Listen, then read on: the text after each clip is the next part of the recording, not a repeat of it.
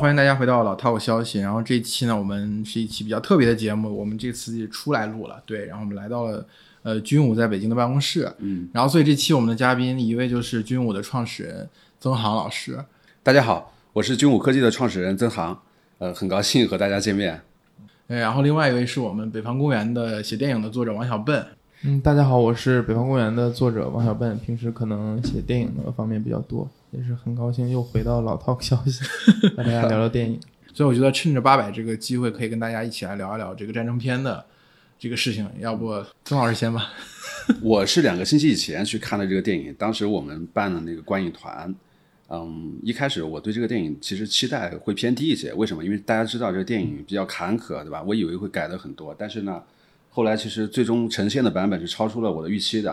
啊，我觉得还是比较完整的，保留了导演的很多的想法。啊，我印象比较深刻的几个点啊，第一个是它里面把一些小人物的那些个性给他塑造的比较鲜明，比方说他塑造的有逃兵的角色，就是他时刻不想打仗，是吧？甚至有一些这个就张仪演的对，他是一直想逃跑。我觉得这个其实是很真实的，为什么呢？因为战争并不像大家想象中的每个人都拿着枪往前冲，很勇敢，每个人都很爱国，对吧？战争它是很残酷的，嗯啊，在你的生命都受到威胁的情况下，其实每个人的想法会不一样，对吧？我觉得这个才是真正的啊真实的战争。八百这场战役是啊很特殊的，它是隔着苏州河，一边是租界，一边是战场。有点像现在的一场现场直播的一场战争啊，就老百姓隔着河就在看这个打仗，对吧？就普通老百姓在这样的一个关头，他这个发自本能的一些爱国，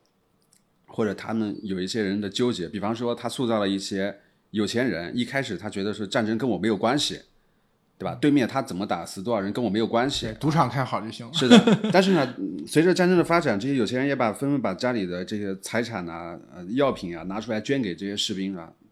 所以我个人可能比较喜欢这样的啊偏真实描写的，由这种真实故事去改编的这样的一些战争片。我觉得八百啊，首先它是由真实的故事改编的，就这场这场战争还原了那个战场，包括嗯，华谊兄弟其实是在苏州搭了一个实景。啊实景的，就一模一样一比一的这样的一个实景的拍摄场地，我觉得这个还原度做的还是还是相当好的。那至于说有一些啊核心军迷比较较真的一些槽点，比方说他们可能会会在意啊这个武器装备的考证啊，或者说有一些东西会比较假，比方说你你抓到这个一一排日日军的战俘去枪毙，还有可能就是这个战斗的规模其实没有那个没有那个电影描述那么大，可能是就是比如说那四天的时间，但从历史事实上来看，可能交火的那个规模是比较小就死了二十多人，对对，有这个说法。啊，我看到了网上的一些军迷写的帖子，嗯，我我我对大家的这种呃热情，我就我就完全可以理解，因为啊、嗯军迷总体来说还是还是挺较真儿的一个群体，理性的就是他们会比较在意电影里面的每一把枪是不是在啊、历史上真的是用了这把枪，嗯啊、包括那个战场的环境是不是真的还原成这个样子，还有它的真实的这个战役战术是不是真的是这样打的？我觉得，因为电影它毕竟是艺术，嗯啊，我们要有一定的理解。什么叫艺术呢？就源于现实，高于现实，它不太可能，它不是纪录片，对吧？对，它并不是说啊、我在现场装了，在战争的现场装了摄像机，啊，完全百分之百的去还原战争的情况。我觉得，我觉得这个啊、可能有一些过高的要求了。嗯另外，如果真正的是百分之百去还原战场的情况啊，其实它就不适合播映了，因为真实的战场远远比现在的情况电影展现出来的情况要残酷的多。嗯我们可能看到这一个炮弹过来，血肉横飞，对吧？嗯到处都是血，或者说很多人在那儿嚎叫，啊，我觉得这个可能根本是没有办法去供应的，呃，因为我们也没有办法去像专业的历史学家一样去考证，啊，但是嗯据我个人推测，实际的这个战争的规模应该是比啊、电影描写的是是要小很多的。为什么呢？因为大家知道那个地方，它首先是靠近租界，嗯，对吧？所以没办法用重而且。在那个租界非常靠近这个四行仓库战场，它有一个很大的这个煤气罐。嗯，就当时如果一个炮弹炸到这个煤气罐的话，可能可能半个租界啊、就毁掉了。都被掀飞掉了，对吧？所以说，其实日军当时也是啊、嗯会顾及到这一点，因为因为毕竟它是一个外交行为，对吧？所以说这个战争的规模，包括那个飞机，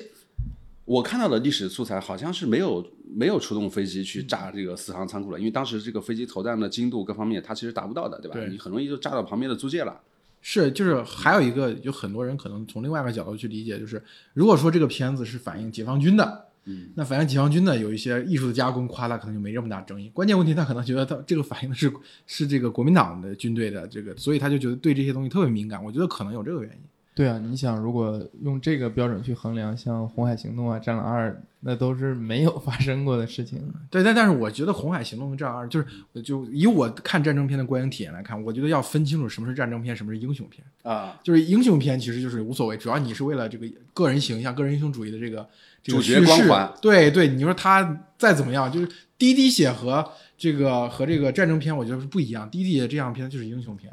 对吧？那《战狼二》也是英雄片啊。对对，红海行动某种程度上也是英雄片，只是从战狼由一个人变成一个团。从我自己观观看八百的这个体验来看，我还是觉得是很拧巴的。嗯，就是可能真的就是说这个导演的创作意图，因为的部分的删减，导致没有办法完全的体现出来。就他可能想表现出某种高于战争的东西，比如说通过那个删减的日本记者的那个那条线，但是这些东西不能表达，你就完全只能忠于这种所谓民族主义、民族主义情绪的这种宣泄，就是我们被打了，我们被欺负了，我们的民众在这个这个战争当中得到了教育，得到了升华。另外一个从事，就像刚才曾老师说这个，呃，小人物的成长，他一开始可能比如说就是，我觉得这个视角是我也很欣赏，就是一开始开开幕第一第一第一第一个镜头是这个湖北这个保安团，这个所谓散兵游勇，然后骤然被拉到这个核心战场，看到日本人，然后还没有接敌，人就一哄而散，到那个就是呃是黄志忠演的那个角色嘛，就是他想逃到租界里面，最后被吊起来那个，就是这个成长的过程当中，我觉得是这个是所谓的，你比如说看好莱坞的战争片也都是这样，被拽进战争的年轻人，他的成长史，比如他刚看到那卡车司机拉着拉着这个这个尸体，包括像《血战钢锯岭》也是嘛，我觉得这是好莱坞这个战争片的一个标准套路，一定会在最早期放到战争当中，让被他震让他震撼一下，然后他随着战争，他逐渐获得成长。我觉得这个叙事肯定是对，但是他这个叙事，我觉得焦点是有点模糊的。他聚焦于逃兵呢，还是聚焦小湖北呢？就是你会觉得这个特别散。他其实他聚焦的是集体的形象。嗯，呃，谢晋元领导的这四百名壮士，对吧？因为战争本质上还是一个集体行为，就是个人英雄主义，尤其是在现代战场上，其实你能够发挥的作用，并没有那么大，嗯，对吧？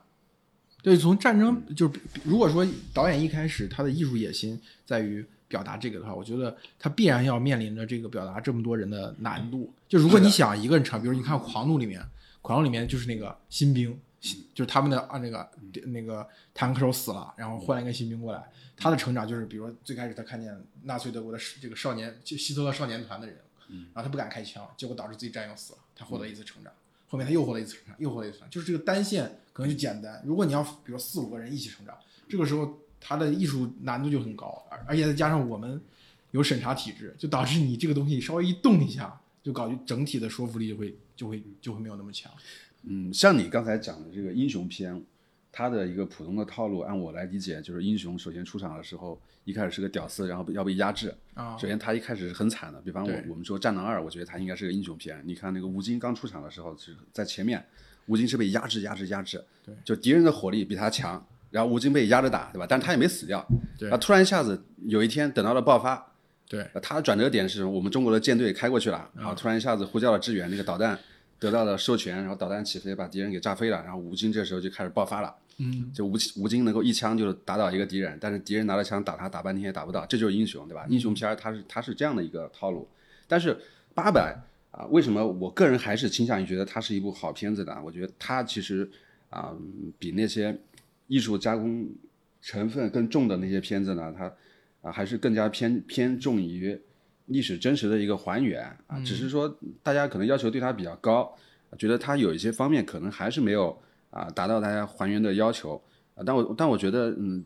导演已经尽力了，嗯。嗯，整个剧组就他就这个还原度来说，我觉得在中国的战争片历史上，因为八佰应该应该是一个新的里程碑吧。嗯明年是要拍这个金刚川和长津湖长津湖你你觉得你对这两个片子可能有一个什么样的预期？嗯作为剧迷，我们的预期当然还是比较高的，因为呃，我们看到这几年中国的战争片其实是有一个挺大的一个发展的。怎么说呢？呃就是它引入了好莱坞的一些相对比较成熟的工业化的这样的一些制作的手法，比方说像《战狼》系列，其实它有很多的特效啊、它有很多的这个音效啊，包括这个武术指导啊、装备制作呀、什么，其实都是好莱坞水准的，用用的好莱坞的团队，对吧？这个真的是嗯需要很长时间的这个工业化的一个积累，对吧？所以我我觉得中国战争片现在已经能够站在一个比较高的一个起点上，啊、而且呃，大家知道战争片过去中国有很多的题材，它是受到一定的限制，有一些历史的关系吧，对吧？所以说像那个朝鲜战争系列，也是最近才刚开始解禁，嗯，允许有这样大规模的制作，啊所以我觉得应该还是很精彩的，而且。啊、现在中国的这个战争片这几年其实是积累了很多的这个人才，同时也积累了相当多的一部分的这个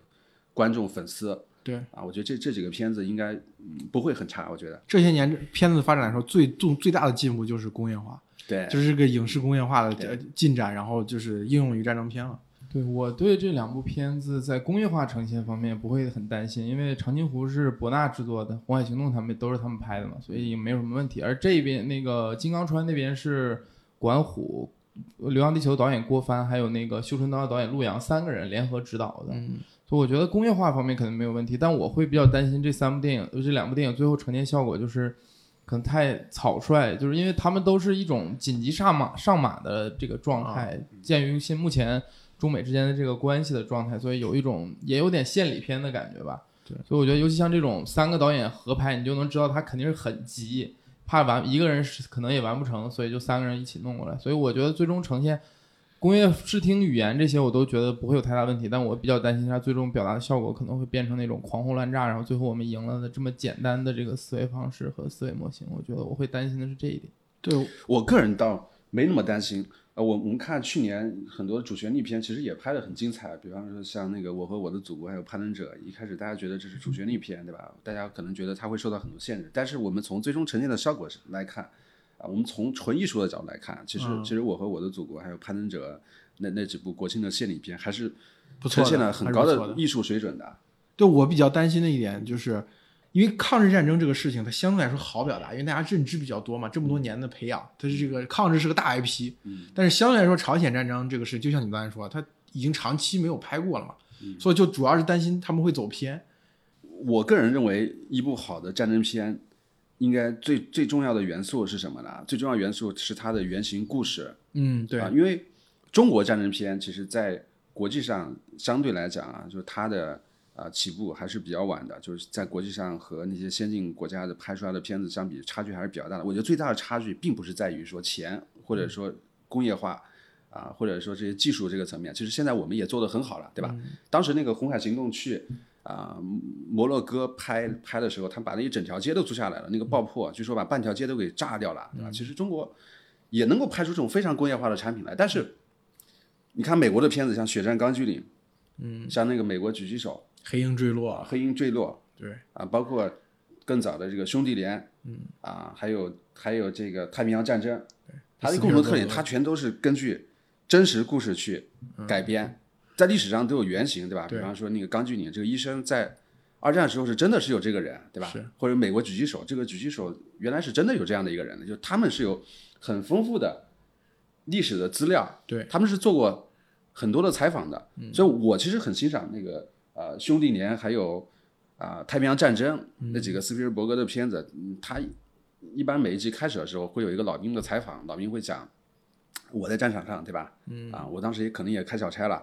在战场上我也害怕过，对吧？我在战场我也想过家人，就他讲的他讲的很真实，对吧？我你会觉得说这种片子拍出来的这个厚度啊，各方面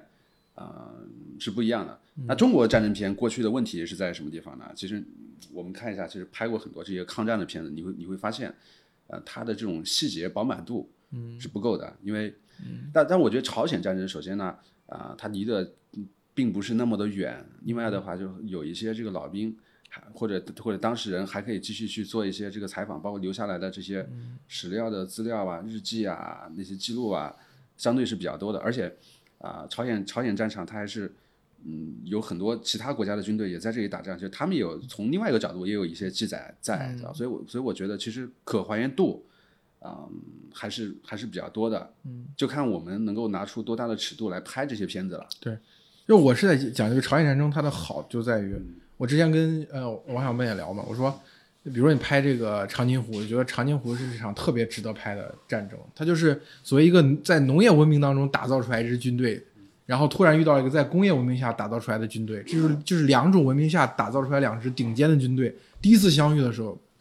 双方都把对方吓到了。就都没有想过会战争会像以这样一种残酷的形形态去展现。还有，就像你刚才说，美国打打了这么多场战争，一战、二战、越战，对吧？然后这个从海湾战争开始，又在中东又连续打了好几场战争。这个就他可以，他可以，对对对，他也可以一直拍。他的那个原来这个本子的来源足够多，他本子也多，然后可以选导演可以选择的余地很大。我们的问题就是在于，其实我们的战争实践也并不少。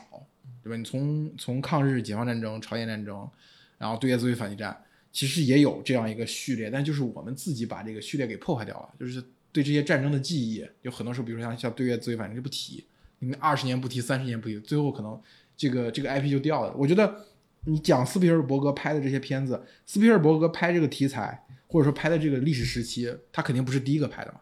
肯定前面已经有一二三四五。很多个人拍过了，然后到斯皮尔伯格这里，他其实是有有这个很很多的经验可以去参照。但是我们就是像这样，就像朝鲜战争，先几十年不拍，然后咵，然后拍一下。这个时候，我觉得有可能会出现这种比较拧巴的情况。对，你想，朝鲜战争和越南战争在咱们主流电影里面，只有在冯小刚的两部电影里出现，一个是《集结号》和一个是《芳华》里面，但都是以。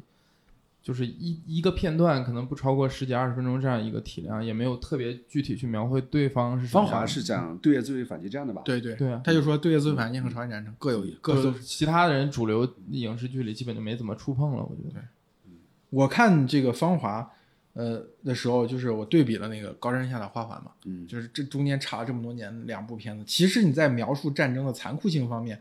呃，进步的真的是只有这个。影视的工业化，确实那个长镜头，炸飞，就是那个从这个人手榴弹被引爆开始，一直到那个拿着把人从那个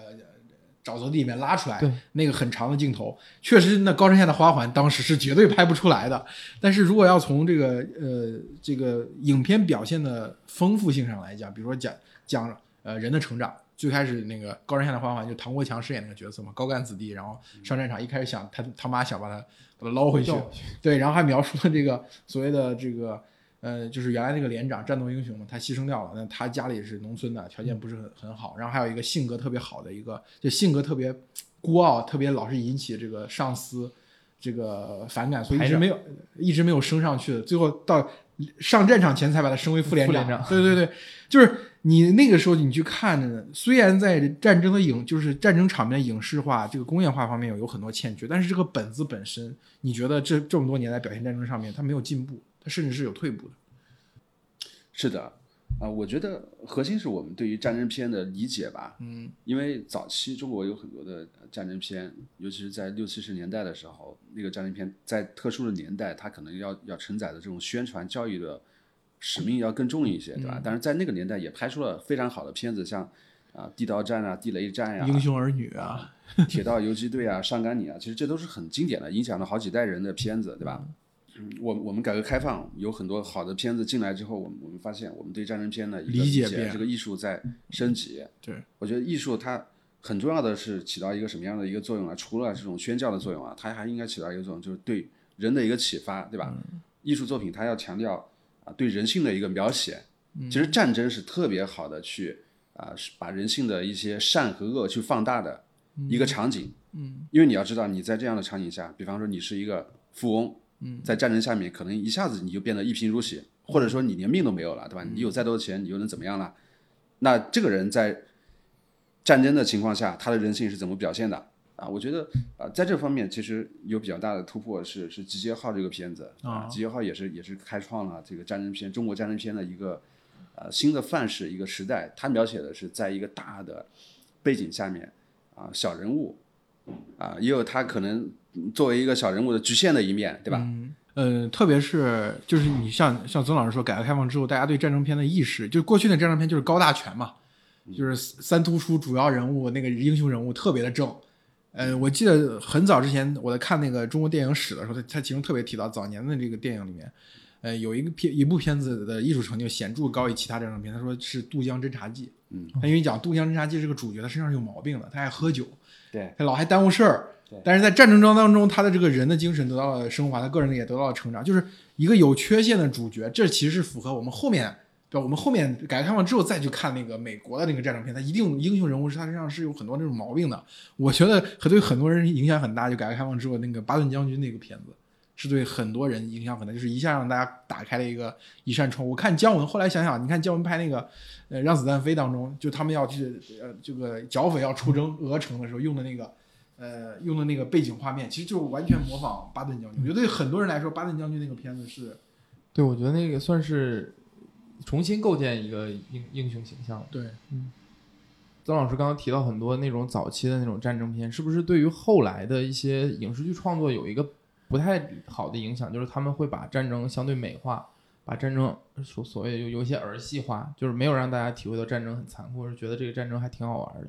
对，因为我小时候看的时候，我我那些都是我很小的时候看的时候，我就觉得这啊这战争是不是挺挺好玩的，也也大家在里面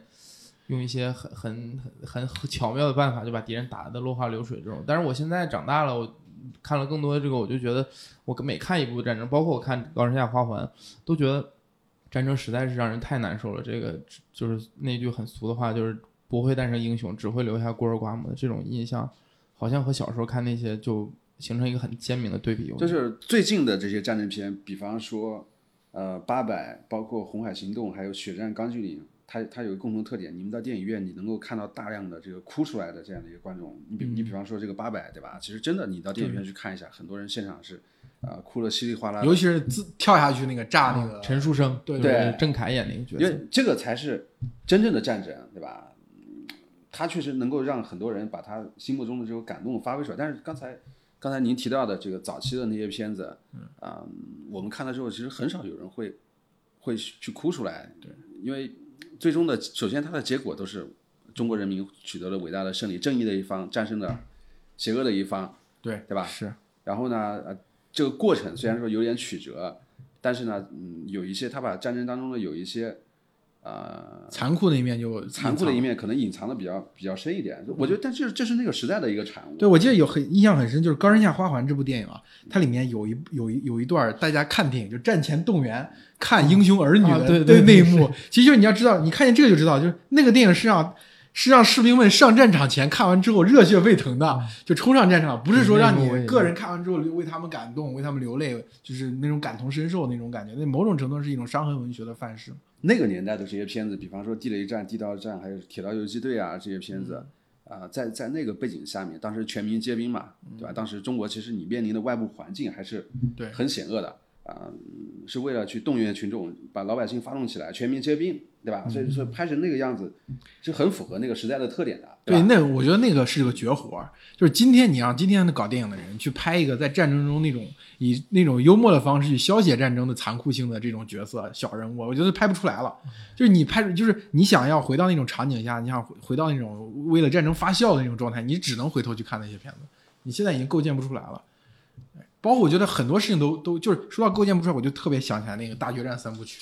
就是再也拍不出来这种片子的那种感觉。还有包括跟类类似大决战三部曲那种，像这个呃苏联拍那个呃叫那个《战争与和平》。对，我觉得就是很多时候我们现在呃呃这个经过的时间比较长了，再回头去看那个那个当时那个艺术成就或者当时的战争片的形态，你还会觉得很好。但是现在的市场状况或者说这个影视工业已经很难再现了。对，我觉得那个时候的战争片，因为这次为录节目也回头去看了一下那个大决战的电影，我觉得它里面就把领袖之间做决策和这些普通战士、普通民众去参与到这场战争这两部分都刻画的不错。嗯，有很大的篇幅讲他们在一个会议室里面开会，两边要做对比，两边是怎么开会，然后最后也会落到一些士兵，比如我印象很深那个猪肉炖粉条那个情节，对。但是现在好像我们不管是意识形态还是电影创作，好像对于就是领袖这一部分基本上就不怎么刻画。我觉得未来可能会慢慢继续越来越深，就是像张老师刚刚说，像八佰这样。越来越着眼于小人物啊，就是一个普通的士兵在战争中这些挣扎痛苦啊，我觉得会可能会继续往这个方向走了吧。我我觉得，呃，领袖片可能是八九十年代一个非常特殊的产物。嗯啊、现在的电影工业下面，其实你像华谊兄弟啊，包括像那个博纳影业这样的公司再去拍这样的片子也也很难，我觉得啊，因为啊、这个时代的背景没有了，对吧？因为八九十年代的时候，那个时候啊、中国在改革开放的初期，这几个片子其实它还是带有很深的那种那种有一点计划经济的那种那种时代的产物吧。嗯啊，因为因为这个片子其实是学的苏联的那些那些对对对我那些巨片，我觉得真的特别像解放系列，革命对吧？什么保卫莫斯科，对对对，啊，库尔斯克大会战，对，什么战争与战争与和平啊，对我觉得苏式的那个战争片也是有这种独特的那个魅力在。很独特的。首先，它就是它是一个集体片儿，嗯，它要出动可能比如说呃几个师几个军的这些军人来协助你去拍摄，对吧？对，啊，而有那种特别长的镜头，那个你看那个大决战里面有有拍那个淮海战役行军那段那个什么黄维兵团，对吧？嗯可能用了一分钟的左右的一个镜头啊，那个这个在现在的电影工业里面很难再去呈现了，对吧？嗯领袖片儿，它的意思，它的这个魅力在什么地方呢？就在于那些这种特型演员的选择，像当时有那个什么古月啊这样的一些演员，这都是这些都是很独特的啊，现在很难再找到这样的一个特型演员了，对吧？对，我觉得现在演领袖有点像黑领袖，就是因为因为特因为特型演员他能他能表现出来领袖那个所谓的就是我们主流的那个媒体也好，主流的意识形态上构建出来领袖那个形象。你现在你你找一个随便在市场找一个卡斯，然后去演那个领袖，就他表现不出来那个东西，他表现出来的东西就是现代的东西。所以我觉得这有是还有像那个体，就像刚才曾老师说那个体制变了，就像过去能动员好几个军去拍，你现在动员不了，你现在连八一厂都没有白，厂实际上已经变成个牌子，它实际上也不再运作了嘛。但是它过去那个电影制片厂体制也没有了，这个时候围绕围绕这个领袖决战的这些东西，它从编剧端到表演端，可能都都都没有那个能力了。就像大决战，咱们小时候看着可能并不觉得这个片子有有有有多多么好多么好，但你会发现这二十年来越往后越很多人说，哎呀，大决战太好太经典，包括我看很多军迷都都都会把大决战当做一个特别好的片子去安利。呃，大决战首先它的历史还原度做的也还是非常好的，嗯，因为它其实引用了很多当事人的回忆录，比方说像那个很明显，他引用了那个杜聿明的回忆录，因为杜聿明当时在东北战场也是一个主要的，在后期的时候他也是一个主要的指挥官，嗯，啊，包括在那个淮海战场也是他也临时派去了指挥官，对吧？后来杜聿明啊、被俘之后，他其实在那个监狱里面其实写了。很丰富的这个回忆录的，他把所有的细节，包包括蒋介石是怎么样去越级指挥，蒋介石怎么样在这个过程当中去变来变去，嗯，还有他们作为这个啊、前线的将领，他们基层的想法是什么啊？包括他怎么样去看对手，对吧？其实有很多类似于这样很丰富的回忆录。我事后是其实花了一些时间，去把这个国共双方将领的这个回忆录去看了啊仔细看了一下，我觉得很多东西你可以在电影当中去找到他的影子，对对对对吧？当时我们我们我们中国的这个基层官兵，他的这个文化素质各方面还还比较比较低一点，对吧？就是大家可能饭都吃不饱，还没有到这个写日记这个这个阶段，他写就有有这个写日记的条件和写日记的这个习惯的人还是很少很少的。啊，二战的时候，就美国的很多普通的士兵，其实他已经受过很良好的教育的，包括很多这个大学生、高中生，嗯，都上了战场，对吧？写日记、写信，后面都是资料。他的这种资料的丰富度啊，是比我们还是要强很多的。我们好像这个底本应该是报告文学，嗯让微微写这个谁是最可爱的人。对对对这种我觉得电影里面很多的台词可以直接当做史料去看，对，因为特别经典，像比如说那个林彪说：“我不要你的伤亡数字，我只要塔山。呃我觉得大决战里面对于这些将领的这种细节的性格的描述是非常的准确的，嗯尤其是你刚才说这个林彪，对吧？林彪他是一个什么样的人呢？就是一个给人感觉有一点冷淡的一个人，嗯，对吧？啊，他他平时也不太跟周围的人去亲近，不太说话。嗯，比方你去找他的时候，他可能给你抓一把这个这个炒黄豆让你吃一下，也许就是对你来说就是很高的一个待遇了受宠，若惊了，就觉得对？吧？那他很冷静，嗯，啊，但是呢，那个里面把把林彪的这种啊个性给他塑造的非常的淋漓尽致，对吧？林彪是什么样的一个将领呢？他是啊，没有那种神来之笔，就是我我们艺术作品里面描写的很多将领，经常是什么绝地反击，对吧？一击制胜。嗯，真实的战场不是这样子的。对，大部分的情况下，这个战争都是很枯燥的。嗯，比方说今天。打一个小战争，明天打一个大战争，但一年加起来其实是很大的一个胜利，对吧？林彪他他在东北战场指挥的时候，啊、其实也没有什么特别，除了那个淮海战役啊、除了那个辽沈战役大决战的时候，可能有一些啊、有一些指挥非常的突出，但是大部分情况下，他他就是一个，比如今天我吃掉你一个师，明天再吃掉你一个师，但一年加起来，对，日拱一卒那种感觉。日拱一卒，一年加起来不得了，就是你去打他，你永远占不到什么便宜，嗯，但是呢，嗯他一直在等待机会，抓住你一个破绽，狠狠的上来咬你一口，也许也许你就被吃掉一大块儿，嗯，他这样的一个人，对吧？所以你看那个里面把宁彪的这个描述，啊、其实是非常非常非常好的，包括我我觉得大决战里面还有一些很好的一些啊、对于这种统帅的一些一些描写吧，比方说里面对于这个毛主席的一个描写，对吧？啊，你可以觉得说毛主席其实是一个很平易近人，很甚至有一点可爱的这样的一个一个统帅，对吧？就他里面描写了很多他很多他的思考的这些细节，包括他的一些啊、日常的生活的这个习惯。如果如果你去看一些讲毛主席的一些啊、身边人的回忆录啊什么的，我觉得那个还原度做的真的是不错的，尤其是当时的这些演员，嗯，他们是花很长时间来研究这些领袖他到底是怎么生活的，所以他能够把这种感觉给他表现出来，甚至那个方言的这个原汁原味。嗯，现在的片子真的很难再拍出不说方言，的这个觉领袖感觉了啊领袖片就是一大一大就是一大风味就没有。了。我觉得其实也不不只是像《大决战》这样的片子，像当时那个，比如像《走出西柏坡》，就这已经迟至九十年代甚至接近两千年的片子。那时候拍这个，比如说李拍出毛主席看见一个小孩儿，那小孩儿看见吉普车就很很很很好奇嘛，就要上吉普车上。就这种这种刻画领袖的东西，我们就是从头到尾就丧失掉了，就没有这个能力再去描绘这样的东西了。现呃去年那个有一部献礼片儿叫《决胜时刻》，对，那个是对我正正想说《决胜时决胜时刻》是这些年涌现出来的最接近于当年那部片子，有点那个甚至有超越。对，就任弼时拉小提琴，拉这个那个就是那个奇异恩典的那个小提琴那段儿，那段儿我觉得真的是很很很久就没有看到呃刻画领袖刻画这么好的这个。不对，包括也有一些喜剧桥段，比如那个毛主席一直给他那个黄黄景瑜演那警卫员保媒拉纤儿什么，包括他们去的那个看完梅兰芳演喜剧，然后在路边吃摊吃那个东吃饭吃小吃没有钱给，啊最后那些我觉得也有很细节的部分。对，其实你说到领袖片啊，啊、我觉得有有一个片子也不得不提，就是这个《血战台儿庄》，嗯，对吧？因为它里面有一段对蒋介石的描写，嗯，因为大家知道蒋介石在很长一段时间中国的片子里面都把他塑造成负面啊、反面的一个形象，对吧？啊、就敌人的一个一个角色。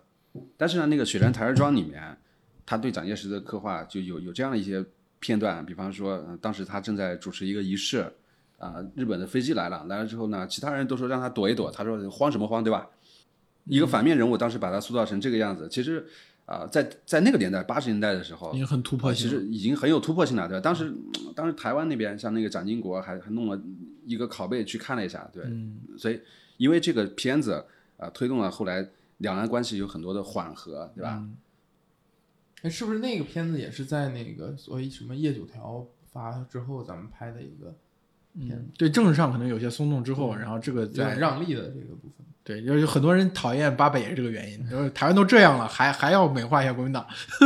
但是因为立项的时候，咱们还两岸关系还比较好，只是这两年风云突变了。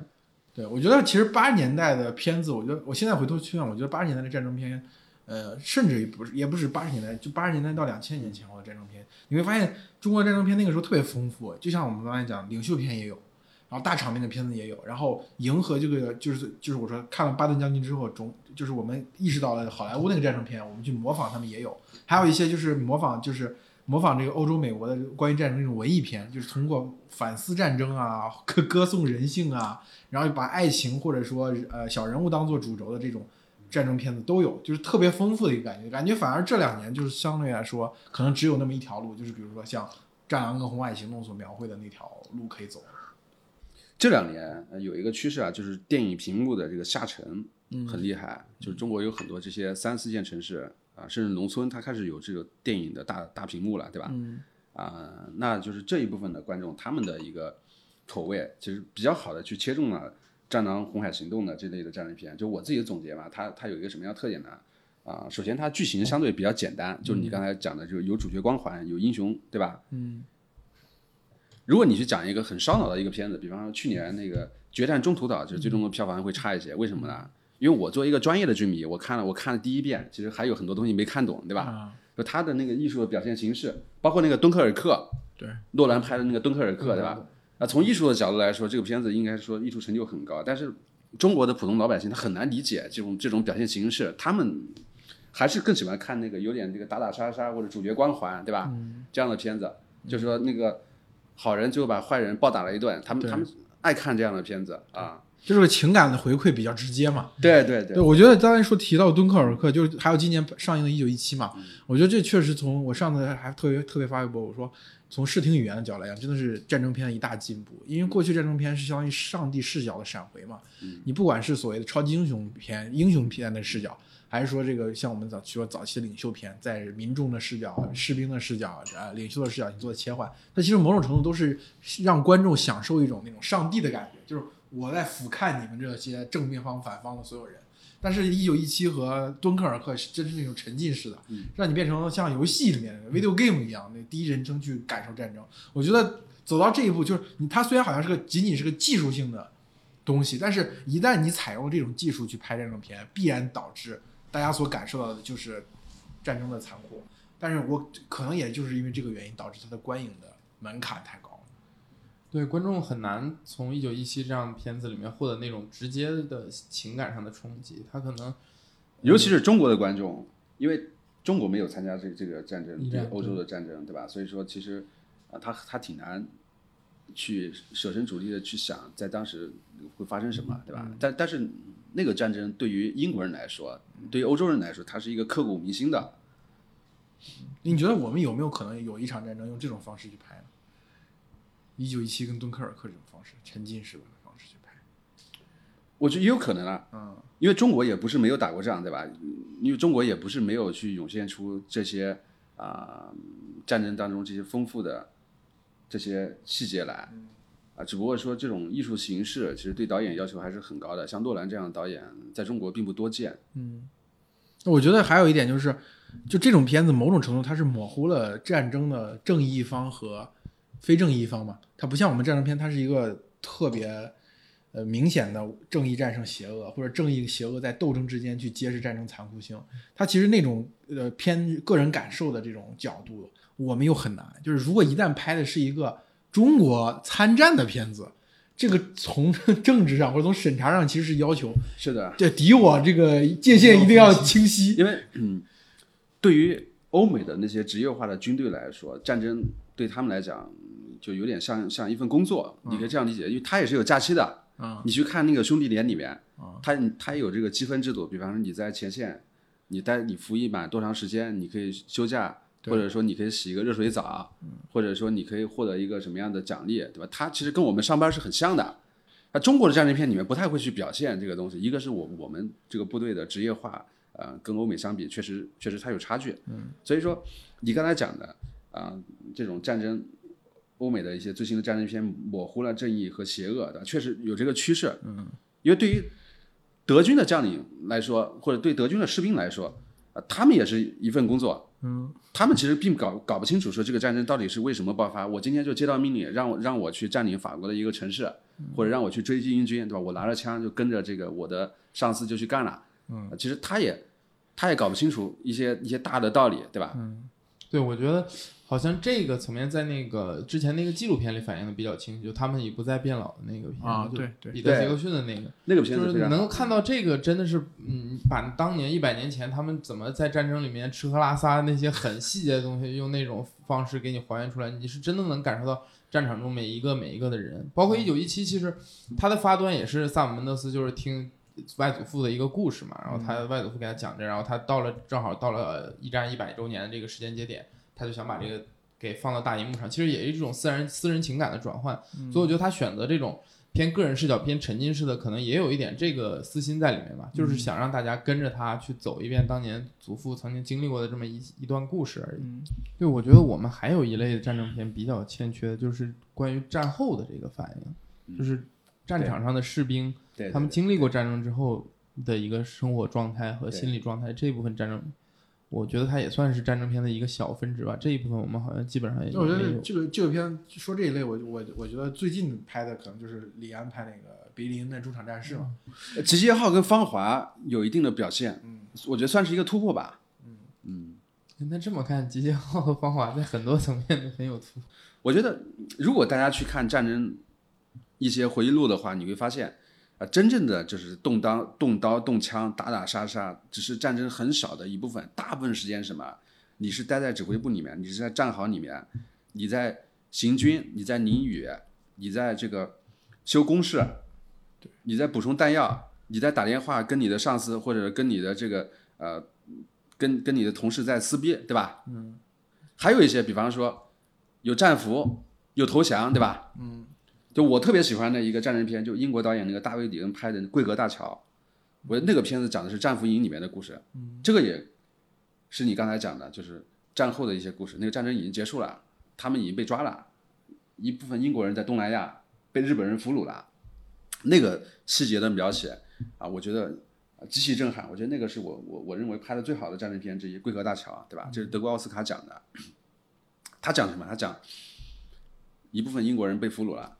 但是呢，英国人很高傲，他觉得说我们投降了，我们有我们的规则。比方说，士兵他可以去在战俘营里面去劳动，按照他们的规则，嗯，啊，这些将领就不能是不能够去下地去劳动的，对吧？他是指挥，因为英国它等级很森严，啊，你在英国你要上一个军校，可能要推荐信，很多是这个贵族才能够上，要推荐信，对吧？就欧洲的早期军事体制就是那种贵族农奴二元体制嘛，士兵来自于农奴，然后这个军官阶层来自于贵族嘛。我觉得我我们的战争片在这方面的描写，啊、可可能要稍微少一些。我觉得这也是战争片的它的魅力之一，它它不只有打打杀杀，对吧？战争是很复杂的，所以你看最近几年欧美出现的，不管是影影视剧、纪录片，还是像《一九一七》和《敦刻尔克》这样的电影，它基本上都是反映出来你说那个，就战争很枯燥、很无聊、很冗长，大部分的时间不用于处理。就是你觉得《敦刻尔克》和《一九一七》全片中打仗枪响、炮响的片段很很小，大部分的时间都是在人跟人的对话，人跟人的对话处。因为你去看一下这些士兵写的回忆录，他大部分时间描写的也是这个：我在战壕里面冷得要命，对吧？战壕开始下雨了，然后我的脚都陷到了这个泥巴里面，对吧？然后对我冻坏了，我没得吃的，上厕所不知道怎么上，对对吧？或者说晚上的时候我很害怕，或者我很很想家人了，嗯，对吧？大部分可能百分之九十的时间，他写的日记都是讲这些东西的。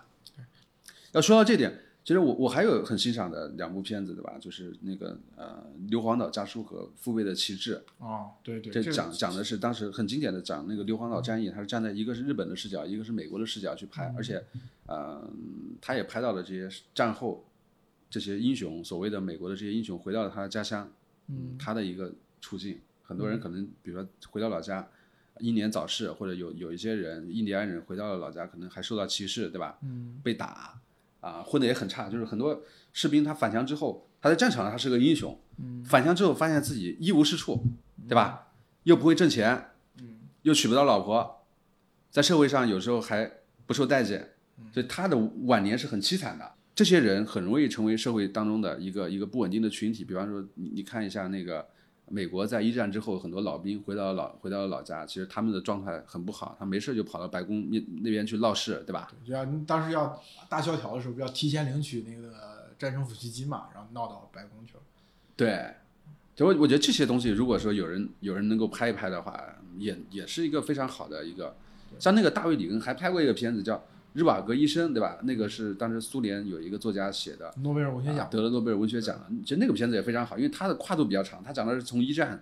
一战一直好像一直到二战吧，反正就是说，能拍到刚才曾老师说的那水准的那些电影，它有一个共同点，就是它首先允许你去解构战争的正当性。嗯，就我觉得这个，比如说你我我们之前我跟王小文讨论的一个片子，就是那个呃《现代启示录》。嗯，我觉得《现在启示录》它虽然从这个描述的这个描述的这个战争的时期是很新的，是越南战争嘛，就比刚才我们提到那些片子，它所描述的时期都要晚。但实际上这部片子很早，就是拍摄的时间很早，而它在这些片子之前，我觉得它是一个所谓的开山祖师一样的一个一个一部片子，就是它首先把美军在越南战争战场上的正当性完全否定，建立在这个完全否定的基础上，它去描述人。描述美国社会的病，描描述美军的病，描述人的痛苦。我觉得这个片子，反正我第一次看是超级震撼。对，因为我前阵子在北影节看了那个《现在启示录》的这个大银幕的版本，我觉得确实是像老边说，这个很震撼。他把人从在一个战场上从人变成一个禽兽的这个过程，我觉得展现的也很充分。包括你说他对于美国的这个嬉皮士文化的这这种，对包一个时代精神风貌的展现。他通过战争其实表现出来美国一代人的问题。但是你说这个现在启示录就是今年那个，呃，斯派克里拍那个嗜血五人组，就他拍也是他也是拍一个越战的这个战争的电影，然后他等于是把这个现在启示录反写了。嗯，就他在里面呈现出了用很多画面啊、音乐的什么事儿去致敬现在启示录，但是他其实展现的是黑人在越战里面起到的这个作用，因为在过往的美国的，尤其是这些战争片、流行化作品里面，黑人在越战中起到作用几乎是被抹去、被完全忽视的。然后我觉得他在这个片子里面把这一部分内容给搬出来了，我觉得也有一些新的思考和认知吧。就是你有一个经典，但是我要去反写你这个经典，然后展现我这个族裔在里面起到的作用。那就是说社会的，我觉得这个也是说你在社会热点，就是所谓当下的状况的时候，然后你反过去再去重新看待历史嘛。对，但是这个东西也建立一个前提，首先你能随意的根据创作者的主观的感受去去创作。如果你不能根据自己的主观去创作，就比如我觉得越战对于美国、对于好莱坞或者对于美国创作者的价值，就是之前越战之前，美国大部分所有的战争，呃，首先大部分是绝大多数以胜利告终。第二个是美国人是不怎么怀疑这场战争的正义性，就是我们肯定是对的一方，对方是邪恶的一方，然后我们还老赢，所以他们一直以来有这种连贯的表现，就是所谓我们今天看到好莱坞的这种工业化的战争片，它所处理的方式，其实应应用于之前的每一场战争都没有问题。但是直到越战出现之后，它就反过来了，就是首先美国没打赢，第二美国人自己怀疑这场战争的价值，美国人觉得这场战争是一场不正义的战争。那基于这样的前提去反映越战的电影，开始出现了一个新的，就超脱于那个类型化，超脱了那个范式，它就可以表现更更多的东西。对，我觉得这个也其实有时候也可以放在你比如说像美国狙击手和比利林恩这两个片子在美国遭受的这个不同的待遇，就可以。因为美国狙击手它反映的其实是伊拉克战争的这里面一个英雄的故事嘛，然后你像比利林恩，他也一样，也是伊拉克战争，但是我觉得比利林恩是有从根本上去动摇这场战争的这个正义性，所以在美国的评论界是蛮受到诋毁的。对，所以说美国狙击手无论从票房还是评价上都很好，这个英雄形象也就是也构建起来，他又有一种重塑美国精神的这种感觉。所以我觉得美国人可能也有这种民族主义情绪在，爱国主义情绪在，就是就是一个华裔或者一个一个中国人，你去解构我们的战争正当性，然后拍成那样，把我们国家的问题都给暴露了，就是他们可能也会有点，虽然嘴上不说，不公开说。因为我们可能就是，如果拍这种片子，肯定会被骂嘛。就是他们嘴上不是公开说，但是实际上他们内心，我觉得还是抵触的。刚刚也是一直就担心说抗美援朝这部片这这一批片子最后变成了我们打打美国鬼子，从打日本鬼子变成打美国鬼子，这样的话可能就会让这个战争里面真正很有价值的那部分，就像你说的长津湖的这种文明的对创这些东西给模糊掉了，变成了一种还是回到了个人英雄主义、天降神兵的这种状态。你说的这个事儿，就我们的微信公众号“军武刺猬面”前段时间曾经写过抗美援朝题材的影视作品放开，会不会出现一批抗美神剧？就有点像中国的抗日神剧一样的，对吧？最后我们得出结论是不太会，对吧？为什么呢？因为首先，其实对影视公司的要求是非常高的，就普通影视公司你拍不了这个东西的，它里面还是有很多坑，对吧？这种啊、嗯限制性其实还是比抗日战争要更多一些的。对吧？因为因为你涉及到很多方，比如你涉及到美国，还涉及到朝鲜，涉及到中国，其实这你要把这些东西很好的去表现出来，其实是不容易的。所以我我当时也跟一些影视公司的老板去交流过，说啊会不会导致相关的这种影视作品的井喷，就像抗日神剧一样的一个井喷？因为大家知道抗日神剧在中国其实不管你们承认不承认，它已经是一个很大的一个类别了。嗯，尤其是在那种不上新的这种地面电视台，它的收视率非常好。就是对吧类似于美国的 B 级片，它收视率非常，因为 首先它的这个投产比比较高，就抗日神剧，呃，相对拍摄的成本是比较低的啊，而且辅导化都成熟了。而且就是老百姓其实相当一部分人很爱看这种东西，对吧？它它的剧情理解起来也比较也比较简单。呃，我我有一年回老家，我看到就是我父母就是很很爱看这些片子，我我当时很很不理解，我说这个片子很无聊，就是你你随便看个十分钟，你觉得里面的那些东西啊、很扯淡，就里面那些情节完全经不起推敲，对吧？就是嗯可能作为一个一个军迷的这种强迫症又犯了，对吧？你就开始挑刺，说里面这个枪不对，这个里面的这个游击队怎么会有那么强的火力呢，对吧？有那么强的火力，这抗日战争还用打八年吗？对吧？那还有就是说里面里面的这些日军，呃看上去就就很傻很蠢，对吧？实际上日军在那个年代其实他战斗力是很强，这个我们我们必须得承认，对吧？嗯，所以就很多东西完全经不起推敲。你倒说这个，我的我觉得甚至可以推到我们刚才讲地道战、地雷战，嗯就是他创造了一个范式，要把日军拍蠢。这个范式后来就是就是影响了很多的这个就所谓市场化的，就是特别小的中小的剧组，因为他没有那种那么强的创作能力嘛，他只能说符合老百姓既有的印象，他沿着这条路拍，所以拍到最后就沉沉相因，就变成了现在这个局面。第一种就是那种领袖视角的片子，其实啊、一年我觉得出个一两部就不错了。那个也只有国家队的这个电影公司能够去拍，就普通的电影公司，我觉得他们他们完全不具备拍这个的能力啊。因为全中国这样的特型演员就那么几个，全中国有资格把握这个量级剧本的那些老师也很少。第二种是什么？就拍像《集结号》或者《芳华》啊、这种就有小人物的视角或者群像，就拍一个一个连或者说一个排这就华谊一个团的这种，对吧？这种群像的故事的，尤其是这些华谊兄弟这样的这样的市场化的这些电影公司去拍摄啊，但其实你你你对从八佰这些电影的它的整个过程来看，其实对大家要求还是很高的，所以所以我觉得并不像大家想象中的这些片子会有很很多的这个人来投资来拍，就是它的它产量不会太高。另外还有一些品类，啊，网剧网大，对吧？网剧网大其实它也很难去展现，就是那些网剧网大，他们讲究的什么？讲究是快，嗯，就它它是快餐式的一种消费，就它一个电影的拍摄周期是很短的，可能也就一个月就拍出来了，就结束了，对吧？嗯，像这种有一点点敏感的题材，其实嗯它不太能够满足你快，你你是快不起来的。我突然想到有一个话题的方向可以聊，就讲一下战争片对呃创业者、对科 科技公司或者对我们普通人的影响吧。我觉得是很多创业者和投资人是特别喜欢用战争片或者那种战争的思维方式去阐述自己的公司啊，阐述自己理念。就像那个华为的任正非，他属于比较有代代表性的，因为我呃去年我去那个华为华为在东莞的松山湖搞的那个新基地，就是全是欧式的城堡的那种建筑网网红网红基地，对吧？哎，我到现场去参加他们一个活动，然后呢，他有一个图书馆，我中午吃饭的时候没事干，我在图书馆可能看了两三个小时的书啊，里面的那个战争类的书是很多的，就华为员工其实很喜欢这个这种感觉，用战争的那些比喻啊，进攻啊、防守啊，什么这些东西来去啊、和自己的业务相结合。我觉得可能有有那个年代的人他的一一个特点吧，尤其是年纪比较大的企业家，像那个三六零的周鸿祎啊，啊、任正非啊，啊，他们他们都很喜欢。对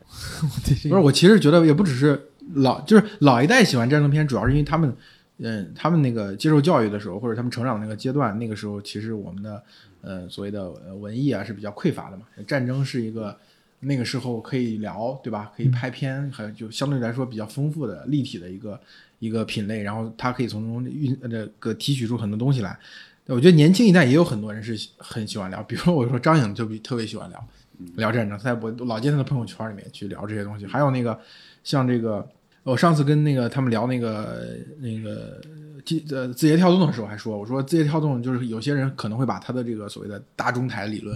因为中台这个理论最早是来自于美军在前线的一个指挥官啊、他好像是指挥那个海海豹六队的吧，就当时在那个呃前线，就他把这个理论给他写出来，嗯，所以这个人退役之后搞了一个这个培训公司，类似于像一个咨询公司、培训公司一样，嗯，在美国有很多企业家的粉丝，对吧？他出过一本书叫叫《赋能》吧，对吧？嗯，前线指挥变革就是从那种。大的那个那个以师为单位的这种这种大兵团的作战，嗯，然后去转成这种这种以三个人的小组为单位的这种很很灵活的这个单元配置，对吧？嗯啊、所以其实在在中国是圈得了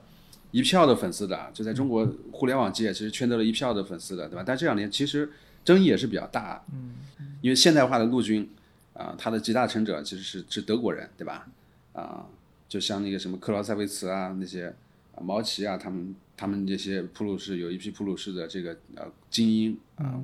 部队的精英，其实啊、开始进行这个部队的改革。它是以师为单位，就是这一个师，其实它就是一个小型的很完整的一个建制。所以我们经常看到这个二二战的时候，比如比如苏联有多少个师，日本有日本有多少个师团，啊，中国有多少个师，美国有多少个师，德国有多少个师，对吧？我们经常看到它它其实是以师为单位的，它就很适合在那个年代啊、这种人海战术，包括二到二战的时候那个机械化的这钢铁洪流。啊，就是这么多人要听听从一个统帅的指挥，嗯，可能投入了几十万、上百万人在一场的战役当中，对吧？啊，但是后来随着到了你的敌人发生了变化，就美国到了这个阿富汗和伊拉克的前线的战场，你发现，就是你的敌人不再是萨达姆这种军队，这种共和国卫队，对吧？你的部队是游击队。你看到他的时候，他穿着平民的衣服，扭过头去，人拿着枪就开始扫射了，对吧？你搞不清楚敌人在哪里，所以说美美军也不得不把啊他的这种编制去做了一个调整，就调成调成了这种很灵活的啊，以三个人的小组为单位的啊，所谓所谓的中台吧，对吧？那为什么这两年中国企业家有很多人开始啊推崇这个中台这个东西呢？呃，其实嗯跟互联网行业这样这两年的一个快速崛起有关系，因为你知道中国企业家上一代的企业家大部分是工业企业，对吧？比如像格力电器的董明珠啊，其实或者富士康的这个郭台铭啊，这些人，对吧？他们都是肯定要管理几几万人、几十万甚至上百万人，就他的管理方式其实跟我们前面讲到的那种传统的部队以师为单位的传统部队那个管理体制是很像的。对，所以我我觉得确实看，比如看任正非，他有时候讲那些东西，你真正能看到那个所谓的什么战争论啊、步兵攻击啊、大纵深理论啊那些那些那些东西的词汇。但是我觉得可能是填，就是就是赋能那本书是填补了一个空白。啊，我觉得有点神话的感觉吧。对啊，很多互联网大公司他们的组织遇到了一定的问题，比比方说这个组织僵化啊、反应慢，或者说内耗严重，他们觉得说有一个有一个灵丹妙药叫做赋能，对吧？叫做中台，能够解决一切问题。但是很很多互联网公司去学习的时候，发现实际推进的过程当中，并不像大家想象中的那么美好。首先，你要建立起这个中台，啊，对企业要求是很高很高的，嗯，对吧？另外的话，这个中台其实对于你普通的这些啊、基层的员工，对他的素质要求也是很高的。其实大部分人其实达不到这一点。那我自己个人感受就是，小公司千万不要盲目的去学习这些很时髦的东西。我曾经见过只有一二十个人的公司，那种小公司，他们去学习这个中台，对吧？当时我跟他们说，我说，我说你自己，你确定你要学习这个东西吗？这是好吧，要不然我们这期就到这里。